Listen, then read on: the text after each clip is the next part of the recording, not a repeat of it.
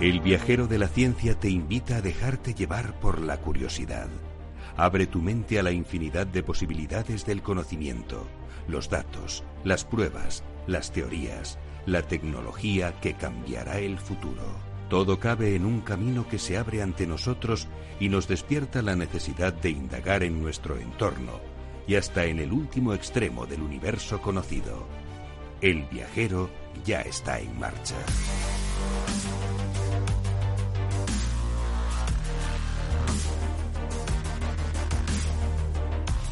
Hoy en el viajero de la ciencia, ¿qué tal? ¿Cómo estáis? Nos hacemos una gran pregunta. ¿Hemos descubierto materia oscura o no? Y tras este tema, volvemos a la actualidad del coronavirus, en este caso desde Estados Unidos. Vamos a hablar también de cómo ha afectado a la vida animal y entramos en ese debate sobre las posibilidades de producción de electricidad con plantas. Y finalmente nos daremos un chapuzón, nada más y nada menos que en Mallorca, con Pedro Wasp y acabaremos en nuestro portal al pasado. Todo ello con el equipo más viajero casero, hoy como os decimos con la colaboración especial eh, de Pedro Wasp, pero también con Sara Poza, que está en su estudio maravilloso, con Ara Rodríguez, que también la tenemos por ahí, Beatriz Álvarez, que nos apoya en redacción, Teresa Gundín, que está en Estados Unidos, y Teresa Fernández en la edición y gestión de este proyecto. Al micrófono vuestro viajero Carlos Alameda y al servicio técnico, al sonido más científico que se oye en la radio española, en este caso Néstor Betancor, que eh, nos sigue desde los estudios de Capital Radio, ese estudio Naturgy del que tanto echamos, eh, al que tanto echamos de menos y en falta. Vamos ya pues con los titulares, con lo más destacado en ciencia y tecnología esta semana.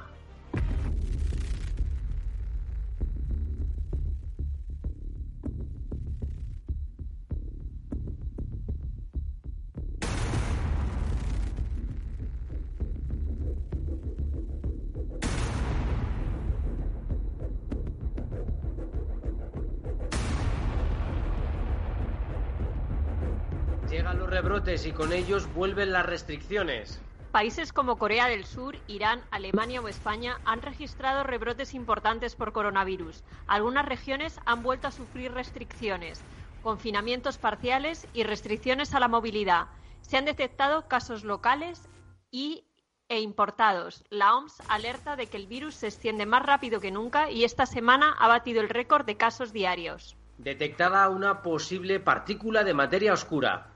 El experimento llamado Xenon 1T es el más sensible en su clase. Capta indicios de la acción, un pariente del fotón que podría explicar de qué está hecha la materia oscura, el misterioso componente que supone el 27% de todo el universo. Los datos provienen de un enorme tanque con más de 3 toneladas de gas xenón, construido bajo 1.400 metros de pura roca en el macizo montañoso del Gran Sasso, en Italia. Mascarillas de grafeno contra el coronavirus. Partiendo de una patente para fabricar tintas de grafeno, un consorcio de científicos y empresas españolas, liderado desde la Universidad Autónoma de Madrid, está desarrollando un tejido no tejido que mejorará la efectividad y comodidad de las máscaras y otros textiles profilácticos diseñados contra el SARS-CoV-2. Y ahora más titulares. Primera pila de fase cuántica. Con un núcleo de arseniuro de indio y superconductores de aluminio en sus polos, investigadores del País Vasco e Italia han fabricado una pila que puede resultar clave para algunas tecnologías cuánticas. Genera una supercorriente, una supercorriente que no es inducida por un voltaje como en las pilas clásicas, sino por una diferencia de fase en el circuito cuántico.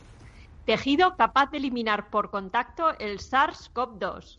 Una empresa brasileña ha desarrollado un tejido con micropartículas de plata en la superficie capaz de inactivar el virus SARS-CoV-2, nuestro coronavirus eh, querido y odiado, en las pruebas realizadas en el laboratorio, donde el material ha eliminado el 99,9% del virus después de dos minutos de contacto. Algoritmos basados en la evolución natural para regular los semáforos. Un equipo de investigación de la Universidad de Málaga ha desarrollado un sistema inteligente que controla las redes de semáforos para reducir atascos y emisiones contaminantes el sistema basado en algoritmos bioinspirados se adapta al entorno conforme se producen mutaciones. La ciudad es el medio ambiente donde evolucionan estos programas semafóricos, sobreviviendo a aquellos que producen una mejora en los tiempos de viaje y la disminución de la contaminación. Parece ciencia ficción, qué chulada. Nos vamos ya al portal al espacio.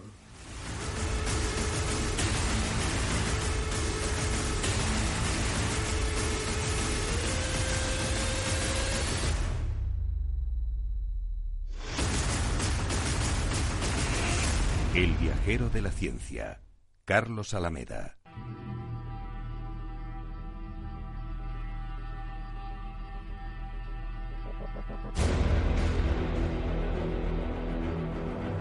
Pues ya en redes aquí nuestros eh, compañeros, por ejemplo Juan Pablo nos dice, uy, esos algoritmos, ¿cómo son? ¿Qué peligro tienen? Pues claro que sí, la verdad que ya lo sabes Juan Pablo, que esto es muy, muy, muy interesante, todo lo que sea algoritmo, además, eh, fíjate, ¿no? Evolucionando como si fuera un ser vivo. Pues fijaos qué cosas más curiosas pasan en el mundo de la física, ¿verdad? Bueno, creo, Carlos, que, en la física no nos ha dejado ¿no? de dar sorpresas durante estos días. Una de ellas es la posible detección de materia oscura. Eh, sí, sí, es que os poníamos en nuestras redes, en Facebook, en el Viajero de la Ciencia, os poníamos, la ciencia nos va a volver locos esta semana. Y la verdad es que sí, porque hay que ser cauteloso, todo eh, hay que decirlo, el artículo, por ejemplo, del que sale esta información todavía no ha sido revisado por pares. Ya sabéis que en ciencia otros científicos revisan los trabajos de los científicos, ¿vale? Para poder publicarlos en una revista científica. Y es cuando ya se otorga cierta validez al trabajo. Si no lo revisan otros compañeros, bueno, pues se supone o se presupone que todavía no están los datos corroborados, ¿no? Por tanto, mucha precaución. Pero el mayor laboratorio subterráneo del mundo ha observado una acción, es decir, materia oscura, materia de la que podría estar hecho el 27% del universo. Pero ahora entramos en detalles. Y, no sé, siempre surge un poco la misma pregunta. Yo creo que a mí y a todos los viajeros que nos están escuchando, ¿qué, es la materia oscura, Carlos? ¿Nos puedes dar alguna pista? Pues sí, sí, es verdad que es la gran pregunta. ¿Qué es la materia oscura? Eh, fijaos que me estaba acordando yo de cuando Guillermo Buenadicha nos lo contó aquí en El viajero de la ciencia. La materia oscura es eh, la encargada de que las galaxias puedan existir y no acabemos todos como un azucarillo en el café, todas las galaxias por ahí desmembradas, sin orden ni concierto, como en un cuadro de Dalí, para haceros a la idea, ¿no? Hasta ahora nunca había sido observada esta materia oscura, tampoco es que sepamos gran cosa acerca del universo y de qué lo forma, pues conocemos nada más, fijaos, el, el 5% de todo lo que representa el universo, es decir, solo conocemos esa materia convencional. El resto dicen que es energía oscura, el 68%, y materia oscura es un 27%, con lo cual pues conocemos muy poquito. Teóricamente la materia oscura está hecha de partículas que interactúan de forma muy débil con la materia y por eso para observarlas es necesario aislar mucho el detector para bloquear toda partícula salvo la que queremos ver. ¿Y cómo, se, puede, cómo se puede observar? Tampoco lo sabemos en ciencia cierta, pero en este caso lo estamos intentando con un laboratorio que se encuentra a 1400 metros bajo tierra, en un macizo montañoso en Italia. Allí hay un tanque de gas xenón enfriado a 100 grados bajo cero que espera a estas partículas. Si una choca contra él, libraría un destello de luz. Y eso es justo lo que ha ocurrido. ¿Pero estamos seguros de, de que se trate de materia oscura? Pues siento decepcionaros, pero no del todo. Ya os lo avisábamos al principio. Podría ser una carita de decepción. Sí, carita de decepción. Por el emoticono por ahí, porque es curioso esto. La verdad es que, a ver, podría ser una acción producido en gran cantidad en el Big Bang, pero también los científicos están manejando otras opciones. Según los investigadores, esta partícula podría haber llegado del Sol, tratarse de una incursión en el detector de una partícula de tritio, que es un átomo de hidrógeno pesado, pesado pero un poquito mm, curiosete, ¿eh? le, gusta, le gusta ser revoltoso y travieso, o una interacción entre neutrinos, que también sería muy interesante que hubiera sido eso. Lo más probable, según los investigadores, es que fuera una acción solar, pero advierten de que la variación que han notado es tan pequeña que hay que tomárselo con muchísima cautela. Ahora los científicos se centran en poder contrastar este resultado porque el propio experimento italiano va a ser ampliado con un nuevo tanque más sensible y más adelante, en 2023, se iniciarán también las observaciones con el telescopio de acciones y AXO desde Hamburgo, Alemania. Uf, qué interesante. Uy, cómo va a acabar esto. Qué, qué bonito este experimento. Qué auténtica pasada lo que nos están ya enseñando los investigadores y los científicos. Y no lo sabemos, la verdad, nos quedamos con la duda, nos quedamos con la duda de si realmente es materia oscura, qué ha podido ocurrir, qué han podido detectar. Lo que sí que tenemos claro, y eso sí que es un hecho, es que la vida salvaje se ha recuperado y mucho durante el confinamiento. Y vamos a hablar de ello con Sara Poza.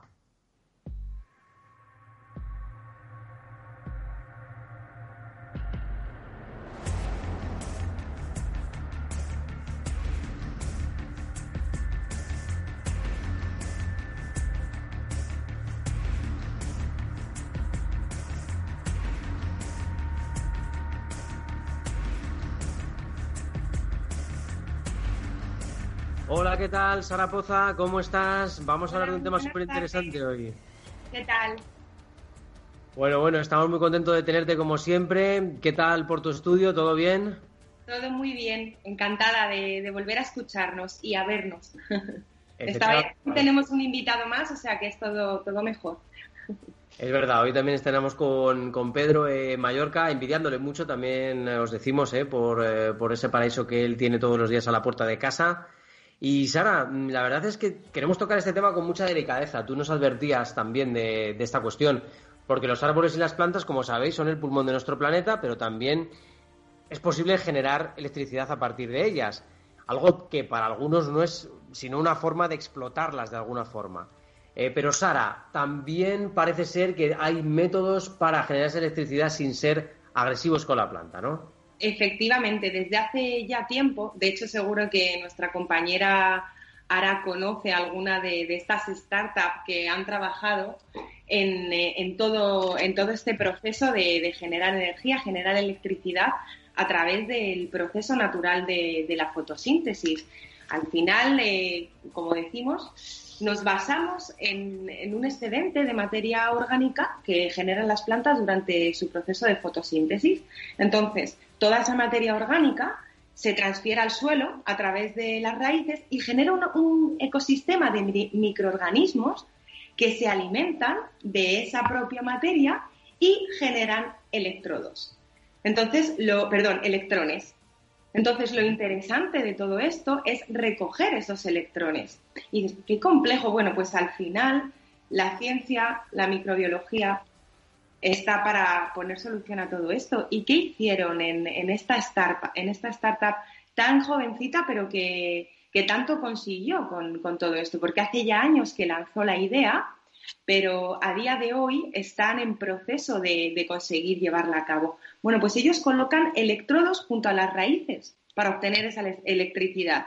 Así de sencillo, nada invasivo, porque verdaderamente esto no supone ningún, ningún trastorno para la planta ni ninguna manipulación. El único inconveniente en el caso de, de este proyecto es que si el agua se congela o se evapora, el proceso de generación de electricidad se detiene. Pero bueno, bastaría con, tratar de descongelar el agua. Es, una idea muy, muy adecuada para países como el sudeste asiático, en el que tienen grandes cultivos de arrozales que están sobre plantaciones húmedas, que esto serían unas condiciones perfectas, pero tienen grandes dificultades de acceso y de disponibilidad a, ciertas energías y a la electricidad. Entonces, esto supondría una gran ayuda. Y luego también hablamos de esa lucha constante por las energías renovables y, por conseguir una mayor eficiencia energética a partir de procesos que no dañen el planeta. Al final buscamos una forma de obtener energía cargándonos aquello que nos podría dar esa, energía. Entonces, nace otra startup eh, hace aproximadamente en 2016 con dos españoles a la cabeza y ellos nos, nos, cuentan lo mismo, ellos nos hablan del proceso de, fotosíntesis de nuevo, en el que los cloroplastos de los vegetales utilizan la fuente de luz como motor. Entonces, estos pequeños órganos celulares convierten elementos no orgánicos en orgánicos y nutren a la planta con ellos. Entonces, ¿qué hicieron ellos? Ellos instalan un reactor biológico que funciona con células combustibles microbianas. Todo esto parece muy complicado, pues pero gracias a la, biotecnología y al uso de microorganismos eh, conseguimos eh, que estos, eh, bueno, al final, muchos de los procesos que tenemos en la naturaleza, procesos internos en nuestro cerebro, todos son procesos químicos, son cambios de energía. A veces la complejidad está en recoger esa, esa energía. Bueno, pues a través de, como decíamos, de estos electrodos, que recuerda un poquito, no sé si os acordaréis de la planta luz. La planta luz fue un experimento que se hizo también un poco como para abrir un poquillo eh, vías de acceso, facilidades a, países con este tipo de problemas. Se pensaba en, chavales que en el momento en el que se va la luz no pueden seguir estudiando porque no tienen luz en casa. Entonces, a través de la plantación de un tubérculo, que, es, fabuloso porque, eh, oye, un tubérculo puede ser una misma patata, entonces, porque genera una abundante cantidad de nutrientes, que es lo que necesitamos. Entonces, se coloca, eh, se coloca en una caja de madera dotada con una rejilla de nuevo de electrodos, que va a ser la responsable de recoger esa energía necesaria y de producir la luz. Podría ser, podríamos plantear este experimento, Carlos, en el viajero. Oye, la verdad que sí, que a mí me, a mí me encantaría de verdad lanzar una línea, por ejemplo, de productos de este tipo, ¿no? Eh, plantas que producen electricidad en tu casa y por lo menos tienes una luz nocturna de estas de para terracita ahora en verano fantástica, ¿no? Aunque todo esto, como os digo, está en vías de investigación, muchas veces es necesaria una financiación que no existe. La ciencia siempre intenta ir un poquito más allá. Como comentabas, Carlos, eh, ha habido un nuevo estudio que, bueno, de alguna manera manipula eh, las plantas, trata de instalar una enzima artificial en una célula de, la planta para reactivar y acelerar el proceso de generación de todos esos microorganismos que necesitamos. Entonces, ahí es donde entraría un poco el conflicto, porque en este caso sí que estaríamos manipulando, manipulando la planta, ¿no? Entonces, bueno, teniendo otras formas de obtener energía limpia y beneficiosa, pongamos todo nuestro esfuerzo y ojalá mucho de nuestro dinero en estas cositas. Pues sí, la verdad es que nos encanta la idea. Yo había visto alguna cosa parecida que daba un poquito de luz, eh, bueno, y que no estaba nada mal, porque por lo menos para estudiar, por ejemplo, era curioso, daba la luz justa y perfecta, ¿no? Para estudiar. La verdad que si las plantas ya eran maravillosas por todo lo que nos aportan, ¿no? Ya, esto sería el no va más. Totalmente pues seguiremos hablando y seguiremos contando el por qué puede resultar invasiva ciertas cuestiones, porque a pesar de que las plantas no tienen un sistema nervioso como tal, se ha demostrado científicamente que sufren, entre comillas, y que además comunican ese sufrimiento, esa alerta de peligro al resto de plantas. Entonces ya hablaremos de eso en, en otro programa porque es verdaderamente interesante y nos invita a cuidar el entorno que tenemos, que es maravilloso y muy necesario. Bueno, fenomenal. Pues Sara, muchísimas gracias por, eh, por estar con nosotros como siempre, Sara Poza. Y, seguimos, la verdad, que hablando de, animales. Pues eh, Sara, que vaya muy bien. Cuídate mucho. Un abrazo fuerte. Venga, cuidaos mucho ahí. Eh, la verdad es que estamos siempre, siempre, siempre súper contentos de teneros por aquí. Y nos vamos enseguida con Ara Rodríguez, porque queremos entrar en el portal Las Ciencias Naturales para hablaros de la vida salvaje.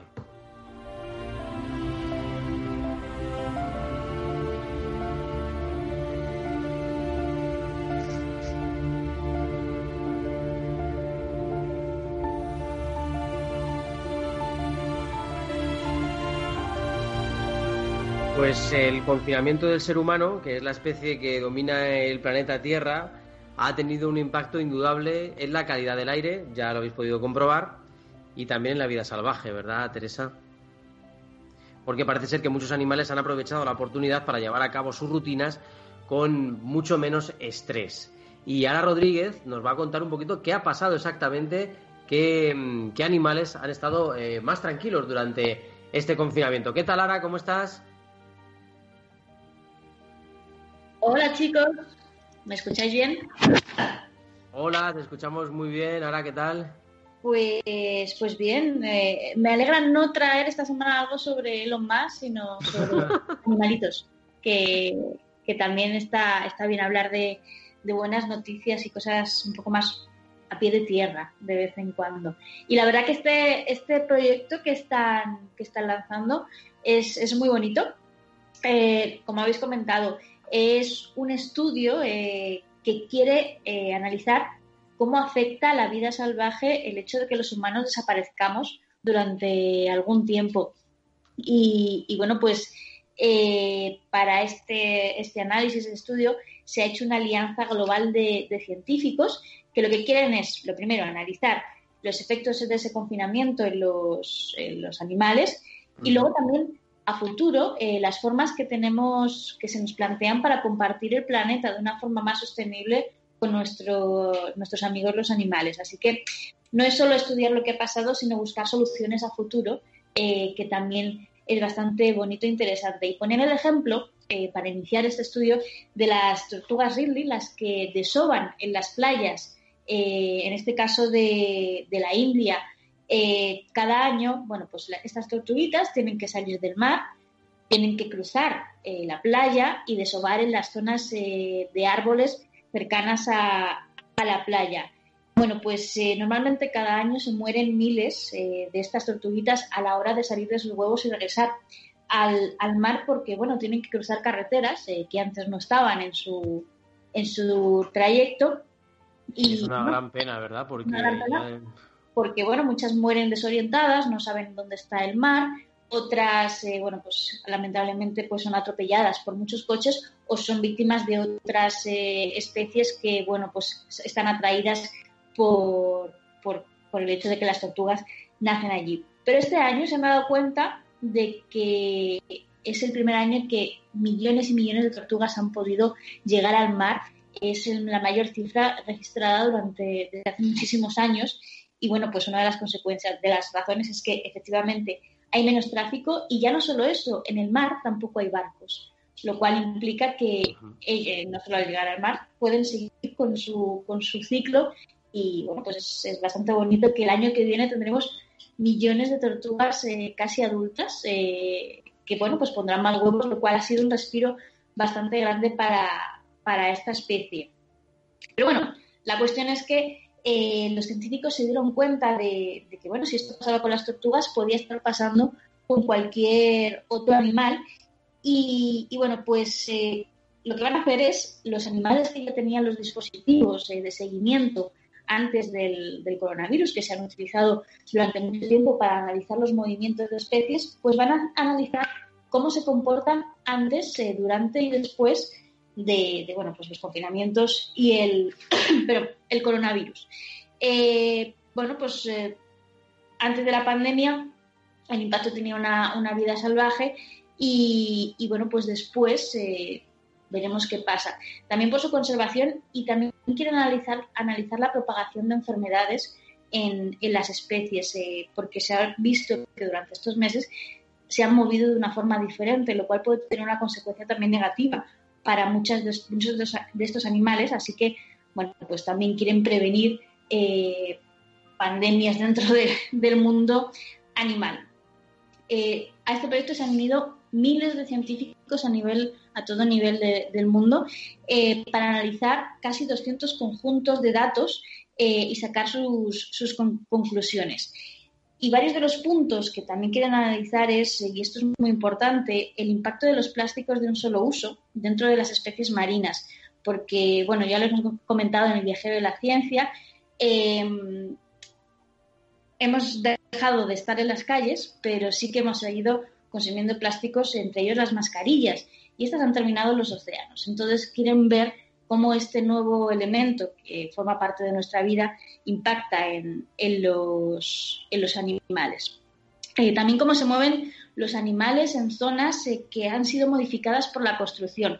Esto no se había podido hacer antes porque estos animales nunca se acercaban a zonas pobladas, pero ahora ¿qué pasa? Los seres humanos han desaparecido los científicos quieren ver cómo se comportan en una ciudad o unas zonas eh, construidas casi vacías y, bueno, pues están obteniendo los primeros resultados.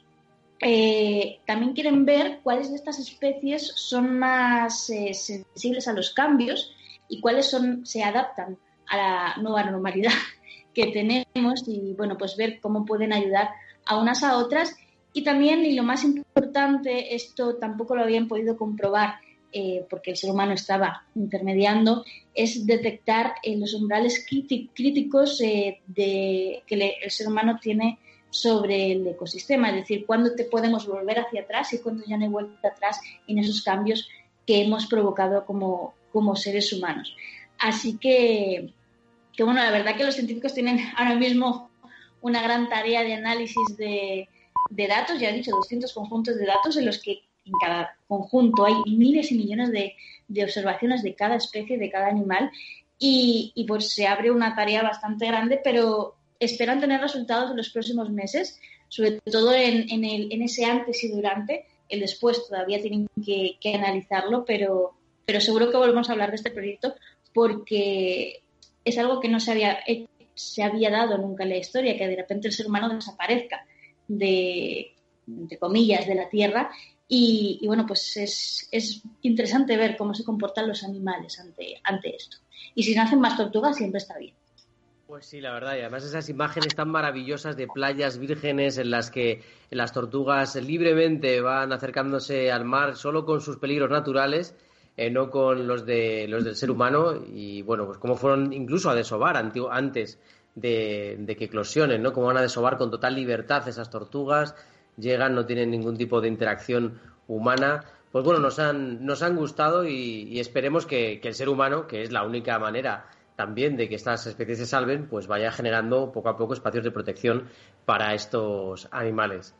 Y fíjate qué curioso, ¿verdad, Zara? El ser humano se confina por un bichito chiquitito, chiquitito que ni siquiera vemos y que nos tiene en jaque. Hombre, cuanto más pequeño, más, más peligroso. Más, peligroso. pequeño, pequeño pero matones, al final es una amenaza invisible que no, que nos genera indefensión. No, al no verlo, yo creo que es peor el, no poder ver a tu enemigo y en este caso pues es, es microscópico. Así que, que, bueno, pues se cumple el dicho de pequeño pero matón. Totalmente. Pues Sara, muchísimas gracias por habernos traído una vez más información súper interesante aquí al viajero de la ciencia. A vosotros. Bueno, pues un abrazo muy fuerte para Ara, también para Joel, que bueno, que está disfrutando también de, su confinamiento, el hombre, y que bueno, pronto volverá a unirse a sus trabajos científicos, de los que de vez en cuando eh, nos habla aquí también en el viajero de la ciencia. Y nos vamos ya a Mallorca. Eh, Mallorca, qué bien, qué maravilla, ¿no? Playas, eh, buena imagen ahí. Ay, qué bien, qué bien, qué bien, qué ganas tengo de ir por allí, la verdad. Y nos vamos con Pedro Wasps. ¿Qué tal, Pedro? ¿Cómo estás? Hola a todos, ¿cómo estáis? ¿Me, oís bien? Sí, perfecto, te oímos fenomenal, Pedro. Eh, te vamos a fichar de embajador de, Mallorca o de Baleares para las campañas de turismo, ¿eh, Carlos? no, tiene precio. Oye, oye, pues cuando, queráis, ¿eh? Cuando queráis. Yo me ofrezco, vamos, fácilmente. Con lo que me gusta a mí el mar. Mira que soy de secano, ¿eh? Pero. Pues antes de, hablar un poco del, tema que, nos absorbe un poco a todos, eh, justamente habéis comentado lo de las tortugas y, ayer leía una noticia que en una playa de Menorca, y solo ha sido el tercer caso que ha habido en Baleares, también han encontrado una tortuga que ha desobado 132 huevos ya los han repartido un poco y entre el Palma Aquarium y demás y, se tiene controlado y en principio parece que, va a ir bien, pero también es un caso singular que, no, no se suele dar aquí. Ha sido en una playa de, Menorca, en San Luis, y para que veáis que también lo que decimos, que la vida se va abriendo camino cuando no está el hombre. Efectivamente, la vida abriéndose camino y también, bueno, imagino que el turismo, porque el coronavirus ha frenado todo el tema turístico en España, prácticamente el sector más importante de nuestra economía, y imagino que en Mallorca también. Oye, ¿qué medidas se están tomando? ¿Cómo, cómo está yendo este experimento? ¿Qué, significa la isla? Sí, el, plan piloto, eh, que bueno, eh, se, ha, puesto en marcha aquí en, en Baleares incluye a todas las islas. Eh, se prevé que lleguen 11.000 turistas de, Alemania. Aquí los principales mercados que tenemos son Alemania y el Reino, Unido. Teniendo en cuenta la situación que hay allí en Reino Unido, eh, se ha desaconsejado que se incluya la llegada de turistas de manera masiva aquí, pero sí que con Alemania la situación más o menos parece controlada y desde el día 15 han, empezado a llegar turistas. La primera remesa fue de 3.000 y os puedo decir que cuando llegaron aquello parecía bienvenido Mr. Marshall, la presidenta del gobierno. Fue un, poco un show. Realmente sí que si en España a nivel general es un sector eh, capital, aquí hablamos de que puede ser el 30-35% del PIB en, Baleares, el turismo. De momento ha habido un poco de polémica porque el tema de controles, no, se tienen que pasar test previos para viajar, eh, solo un, test de temperatura cuando se llega, control de temperatura y un, test de posibles síntomas. Más allá de eso, si, se supera esto, ya el turista puede ir al hotel. De hecho, en, Palma, eh, yo no he estado en zonas así, playas y demás, pero en Palma se empieza a ver este movimiento, se ve mucha gente con, pues que ves que son turistas, pero que con mascarilla y ahora tendremos que comprobar la posible incidencia que, tenga. Pero sí que es, hay este, esta cierta polémica, la dicotomía entre negocio necesario y, cuidar la, la salud y que no haya rebrotes. En cuanto también al tema del medio natural, Pedro, imagino que la isla ha notado para bien eh, el hecho de que bueno, pues, eh, nos hayamos retirado, entre comillas, los, pobladores, eh, digamos que mm, más, vamos, los, que sois de allí, más los turistas, ¿no? que sois, que multiplica la población mucho más. ¿Se ha notado un poquito en la vida salvaje? Eh, sí, eh, desde la manera más anecdótica de encontrarte por en medio de la ciudad patos, así tal cual, ver patos en la calle. Eh, de hecho, en la calidad del agua, tú vas por el paseo marítimo de Palma y, el agua se ha vuelto transparente, cristalina. también en, muchas playas, pero en el hecho de poder ver en Palma el agua de esta calidad y de este color nunca se había visto. Y mucha gente aquí, claro, decimos el tema del turismo que es necesario, pero también muchos piensan que hay que aprovechar este verano porque puede ser el primer y tal vez único verano de unas islas sin prácticamente turismo y claro, eh, aprovechar que no hay tanta masificación para ir a playas y calas. Y luego también, bueno, ¿creéis que se va a poder controlar bien esta situación? Porque nos has comentado un poco las medidas que se están tomando. Eh, ¿Qué opinión tienes?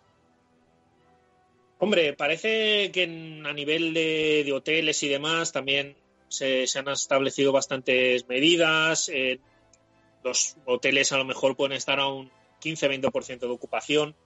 No sé si se podrá llegar a un 50% cuando lleguemos al mes de, agosto. De momento parece que la situación está controlada. Os puedo citar dos ejemplos, uno en el sentido positivo y otro en el negativo, que se han dado en Menorca.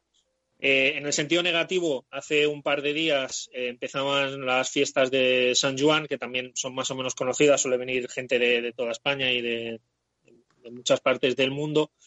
Y este año son fiestas eh, masificadas, comprenden diferentes actos o diferentes rituales, y el primero de ellos, que es el Toc de Fabiol, reúne a mucha gente en Ciutadella, en Menorca.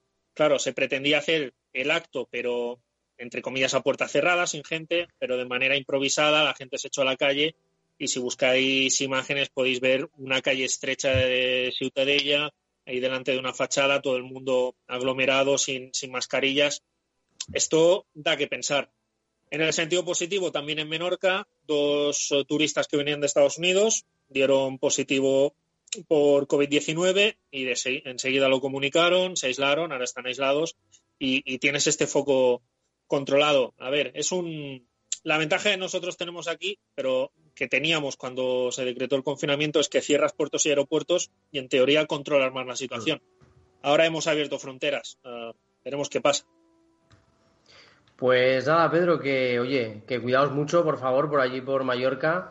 Eh, espero que esté toda la familia bien y toda la gente cercana bien. Y muchísimas gracias siempre por traernos esas noticias desde, desde allí. Disfrutar del verano atípico. Muchas gracias. Debo deciros que justamente hoy he empezado a, planificar, toquemos madera que no haya rebrotes, una visita a Madrid en el mes de septiembre, que ya sabéis que, os echo de menos, a la gente de allí y a la ciudad. Aquí seréis todos bien recibidos, como siempre, tenéis vuestra casa en, en Mallorca y hemos tenido un poco de jaleo a nivel informativo también por la visita de los Reyes. Hemos tenido aquí los, Reyes una visita express en la playa de Palmas, se han reunido con, patronal, sindicatos y demás. Y nada, eh, esperemos que, todo mejore, que, que, la gente pueda venir aquí, pueda disfrutar de, la isla.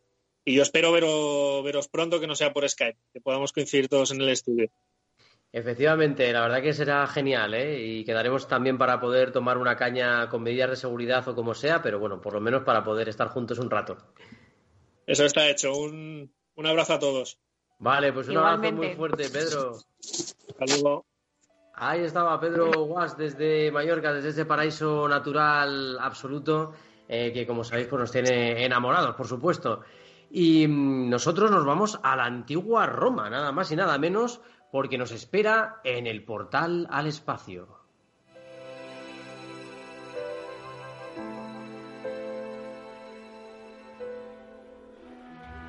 El viajero de la ciencia, Capital Radio.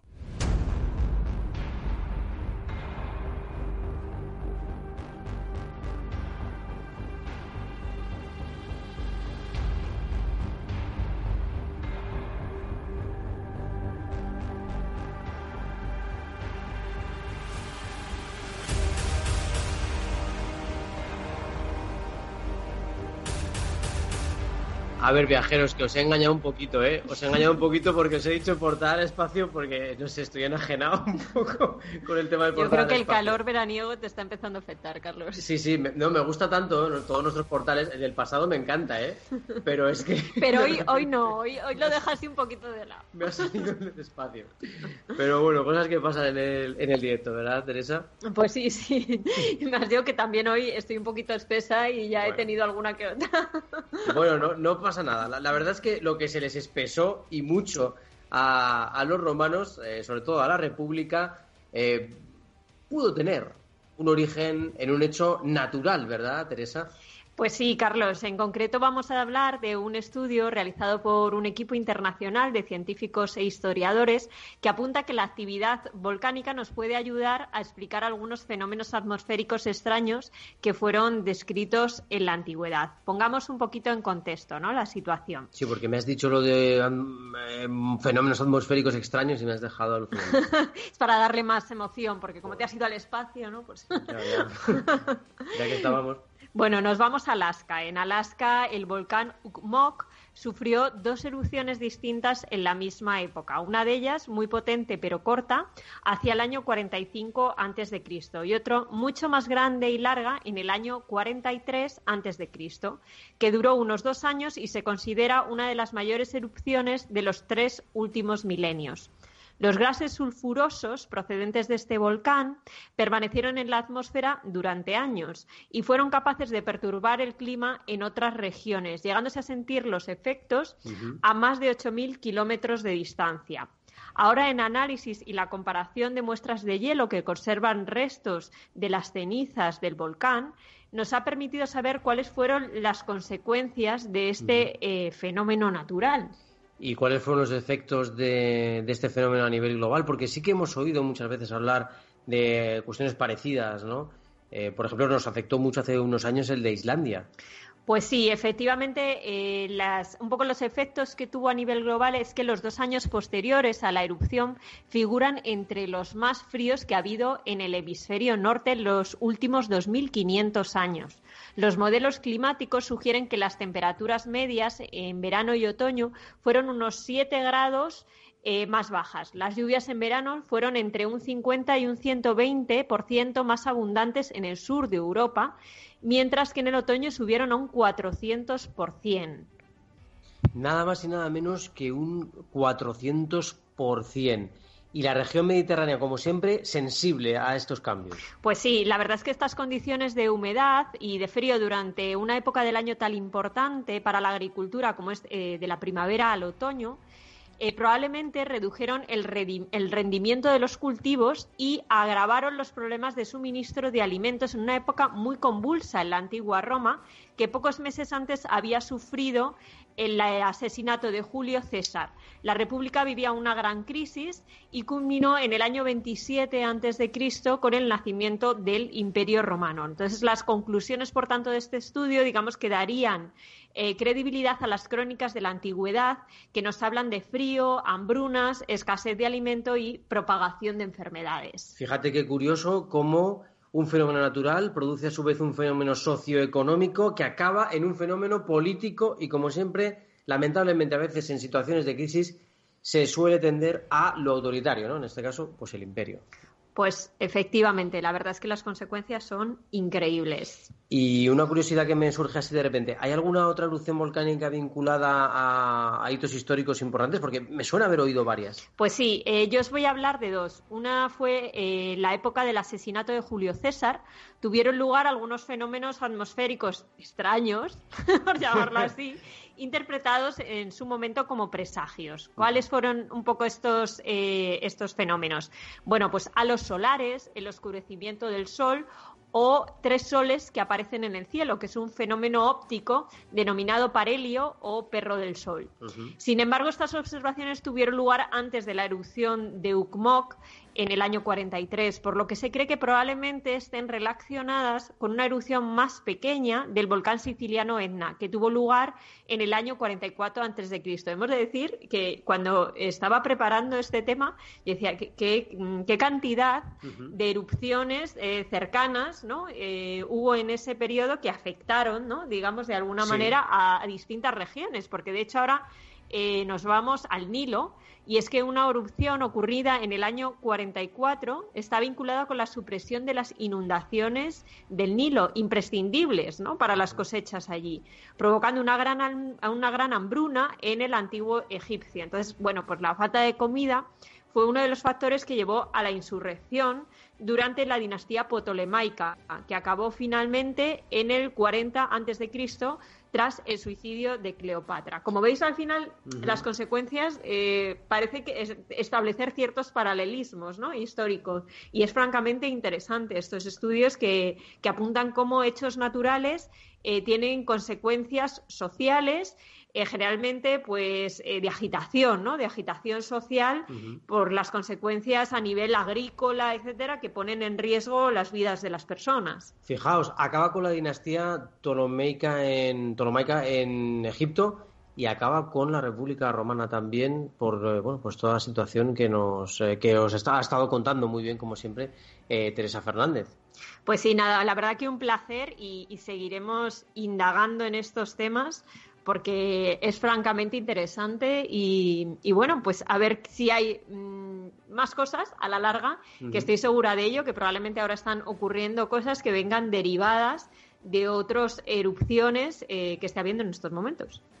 Pues vamos a ver qué ocurre. La verdad es que fíjate, nos vamos a ir del pasado, de esa Roma antigua, hacia el futuro, hacia la región que siempre miramos cuando queremos ver los últimos avances en tecnología, y los últimos avances incluso en medicina, una región de la que solemos estar orgullosos, pero que lamentablemente, eh, bueno, pues eh, esta crisis del coronavirus le está afectando de una manera realmente potente.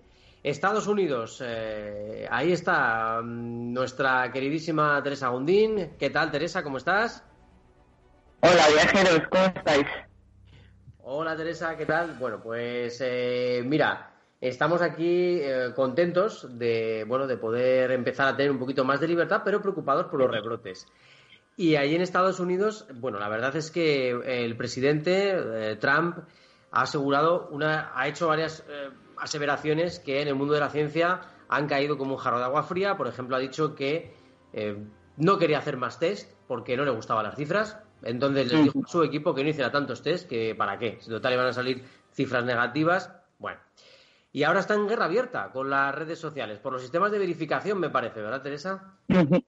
Bueno, sabéis que ahora hablaremos de Trump y las perlitas eh, que lleva soltando durante la pandemia y sigue haciéndolo.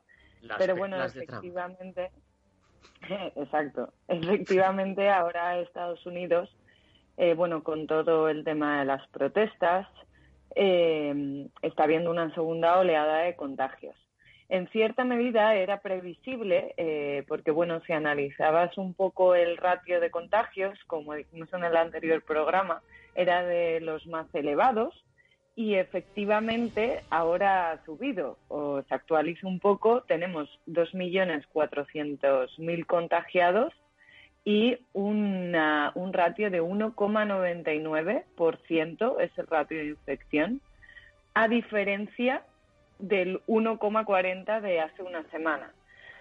Eh, ¿Qué significa esta oleada de contagios en Estados Unidos? Bueno, pues se ha registrado esta semana un total de 34.700 nuevos casos.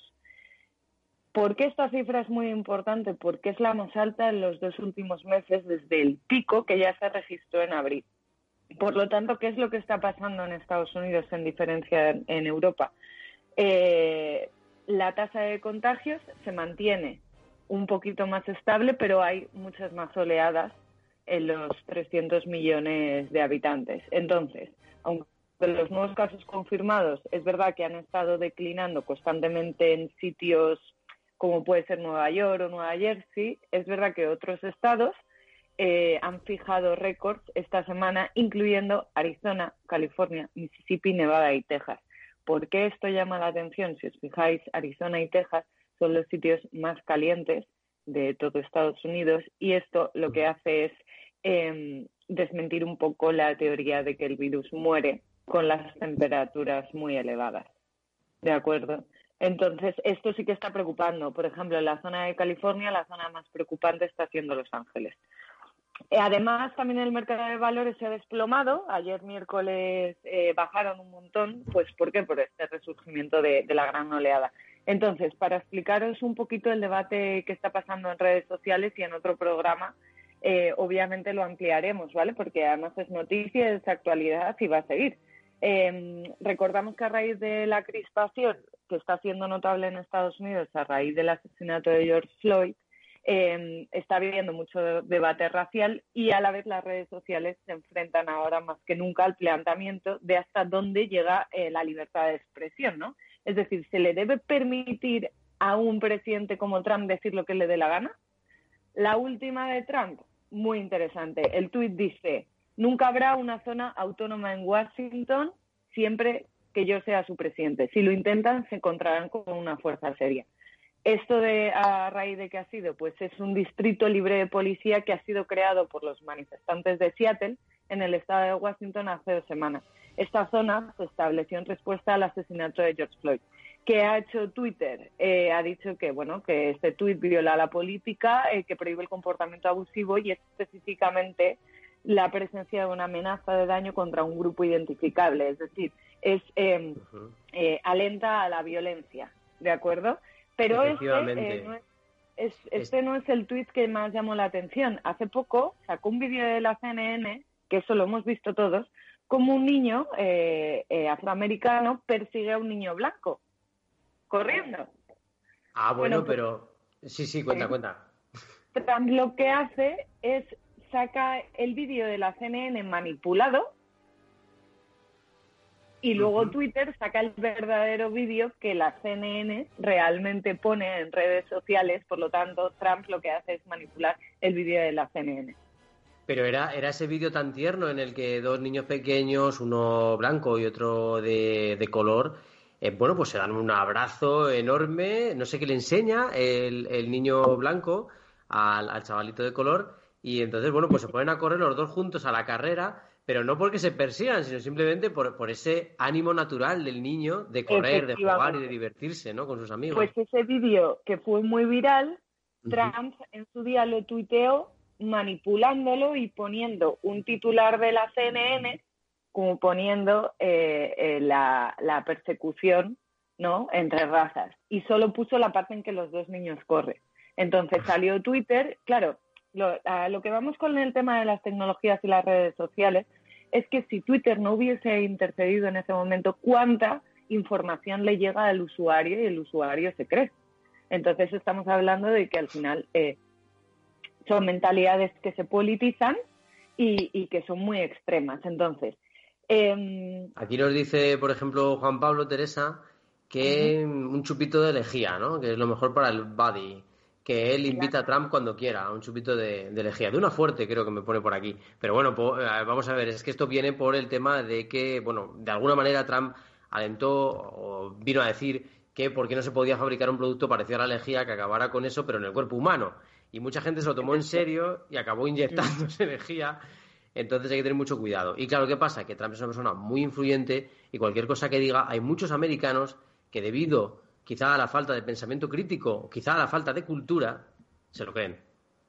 ¿no? Y hay que contar que Estados Unidos tiene mucho apoyo hacia el gobierno de Trump, porque realmente lo que se ve, la imagen internacional se ve como estados como California no le apoyan, pero realmente eh, los votantes no son precisamente los que se ve y hay muchos en Estados Unidos. Entonces, es cuando Twitter ha empezado a poner limitaciones a esa libertad de expresión, algo que es que ahora mismo está en completo debate, porque además cuando Twitter se atrevió a dar este paso por primera vez, Trump y sus seguidores han atacado a la compañía y han acusado de ejercer la, eh, eh, censura. Y de hecho, eh, Trump firmó una orden ejecutiva para tratar de castigar a la empresa y a, partir de una brecha ¿no? que modifica la ley federal, que ofrece una amplia inmunidad a las compañías de Internet respecto a las quejas de los usuarios. Entonces, no solo está teniendo una, una guerra con las redes sociales, sino con la industria tecnológica. Y ahora cuento por qué, que creo que tengo dos minutos y me da tiempo. Eh, eh, Jack Dorsey ahora lo que está planteando, que ya hablaremos en otro programa, es la posibilidad de centralizar esta plataforma. Es decir, quiere hacer de Twitter un protocolo abierto que se denomina Red Open Source y eh, que está descentralizado. Es similar a la tecnología como el del email o del blockchain, pero bueno, esto ya un poco es lo que contaré. Eh, creo que no me da tiempo a nada más, simplemente decir que además Estados Unidos está ahora teniendo un problema con el tema de la inmigración y es que Trump ha firmado una proclamación que congela las nuevas visas de muchos trabajadores extranjeros. Por lo tanto, la industria tecnológica se va a ver muy afectada. ¿Cómo se pone la cuestión en Estados Unidos? La verdad, como a nivel social, económico y sanitario estamos viendo día tras día imágenes tremendas de hospitales llenos de gente, de estados que lo están pasando muy mal, que piden ayuda ya al gobierno con fondos. Se está poniendo la cuestión muy complicada y además a esto se une el tema de, bueno, de las manifestaciones a favor de mayor igualdad eh, también en cuanto al tema racial. Teresa, pues como siempre nos lo has contado fenomenal desde ahí, desde Estados Unidos. A vosotros, ya ampliaremos, chicos. Pues ya iremos ampliando, pero muchísimas gracias porque tenemos esa corresponsal en San Francisco. Estamos eh, encantados, hemos dado una vuelta por España, por, ahora por Estados Unidos. Y bueno, pues eh, hemos dado un buen repaso a este tema tecnológico, muy, muy curioso también, que nos llega eh, desde allí. Y ahora ya nos toca prácticamente despedirnos porque se nos acaba el tiempo en el viajero de la ciencia, queridos amigos. Y os agradecemos un montón que estéis en redes sociales y que nos sigáis en Twitter, que nos sigáis en Facebook, porque ya sabéis que buscando el viajero de la ciencia nos encontráis, ¿verdad, Teresa?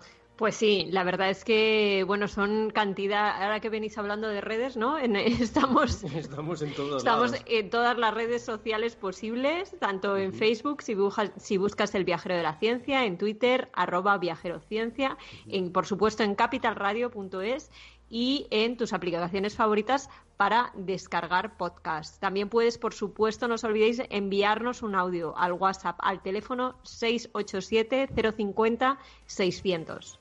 687-050-600, ese es nuestro teléfono. Nos decís que nos dejáis un mensaje para el viajero de la ciencia y encantadísimos, de verdad, de ponerlo en el programa. Nos vamos ya, ya sabéis que solo nos mueve la curiosidad. Agradecimiento enorme a Néstor Betancor, que ha estado a los mandos del sonido más científico que hay en la radio, y a todos nuestros colaboradores que han estado fantásticos desde los distintos puntos de la geografía española y norteamericana desde las que os solemos hablar. Gracias por seguirnos, gracias por estar ahí. El próximo viajero de la ciencia dentro de muy poquito. Una semanita nada más queda para el próximo.